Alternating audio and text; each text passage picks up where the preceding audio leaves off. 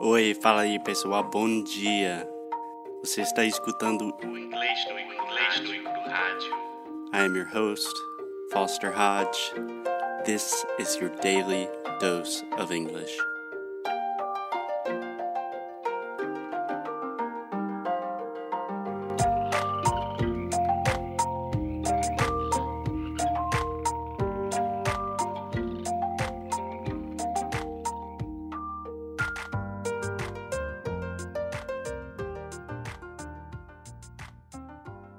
Hello, hello. Hey, Alexia. How are you doing? Hey, Foster, I'm fine. What about you? I'm good. Can you repeat the phrase that you just said right before we started recording? that I want chocolate. Yes. I said, Alexia, are you ready re- to record a podcast? And her response was not yes. It was not no. It was just, I want my chocolate. Sad face. Just because it's Easter time and I really, really need more chocolate than usual. okay. and I'll only get it tomorrow. That's fair. Uh, you have to wait for the Easter Bunny to come, and he will bring Mm, your yes. chocolate. Yes. Okay, Alexia. Not chocolate egg because it's really, really expensive, but that's fine. Yeah, chocolate eggs in Brazil. That's that's a crazy thing. I don't really understand Yeah. that. I don't know why people still buying it because I'm letting it melt inside of the supermarkets. I don't care at all. and yes, because it's really expensive. But come on, 40, no, 54 reais for a medium size one. It's It's- fif- I mean, fifty-four reais for a medium size. yes, and the big size it's 80 something, at least here in Rio. And the small size is almost 30. So, no, no, I won't buy it. I'm not buying it. I'm letting him out. Well, I'm sure someone else will probably buy it, so it's probably not going to melt. I'm on strike. You're starting a revolution. Yes. When you say a medium-sized chocolate egg, how big is that?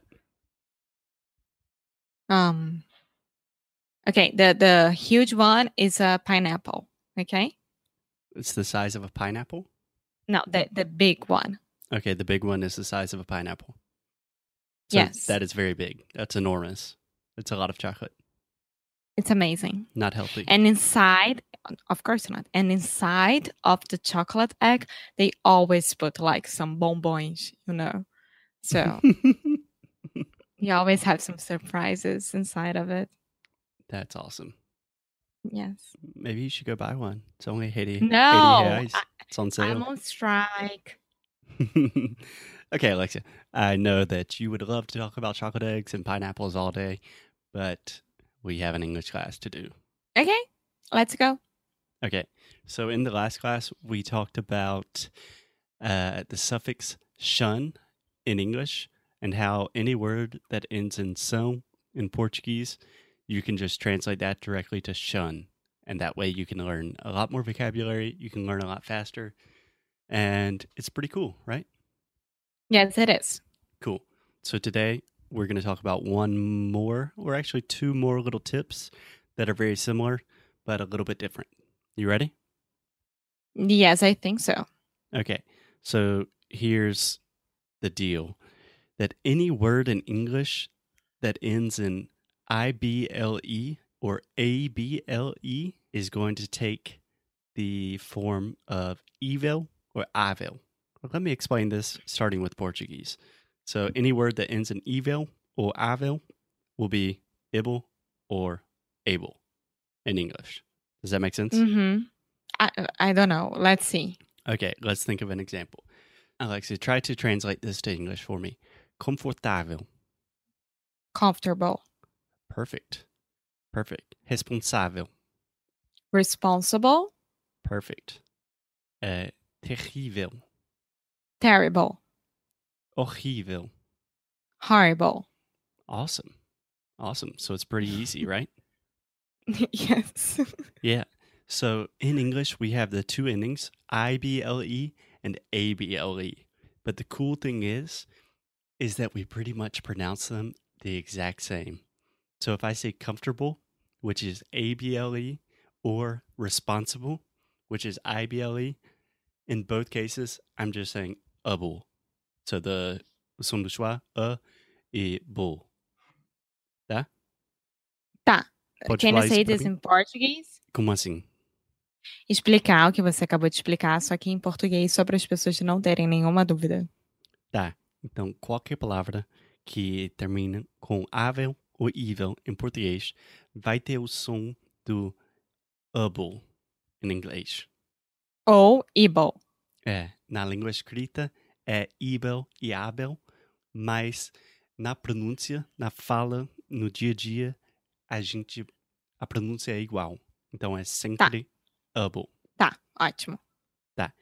Então, vou falar mais palavras em, em português e eu quero que você fale para mim, para gente, a tradução correta em inglês, tá? Tá. Credível, Credible. awesome. Disponível, É... Nossa. Available. available. Nice, nice. Eh, I was like, this planable? No, this doesn't exist, so it's available. um, acessível, Accessible. perfect, perfect. Eh, flexível, Flexible. audível, Audible. incrível. Incredible. É. Mais um. Você tem mais um? Tent- Você que tá me falando. Estou tentando pensar mais. É, mais? Responsável. Responsible. responsável. Responsible. Cool. Perfect. Agradável.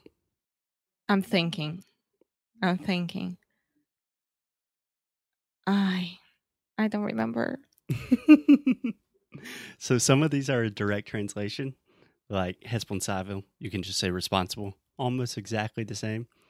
But words like, uh, what was the one that I just asked you? Agradável. agradável. You can say agreeable, Agreeable. yeah, or you could also say pleasurable.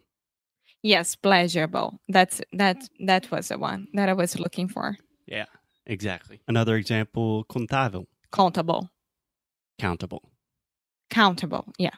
Yeah, so they're not always the exact same, but they're normally very, very close. Cool. Okay. Another one. A really, really, really difficult one. Curável, Curable. curable. Curable. Yeah. Condenável, Condemnable. condemnable. Condemnable. No, condemnable. There we go. Comparável, Comparable. perfect.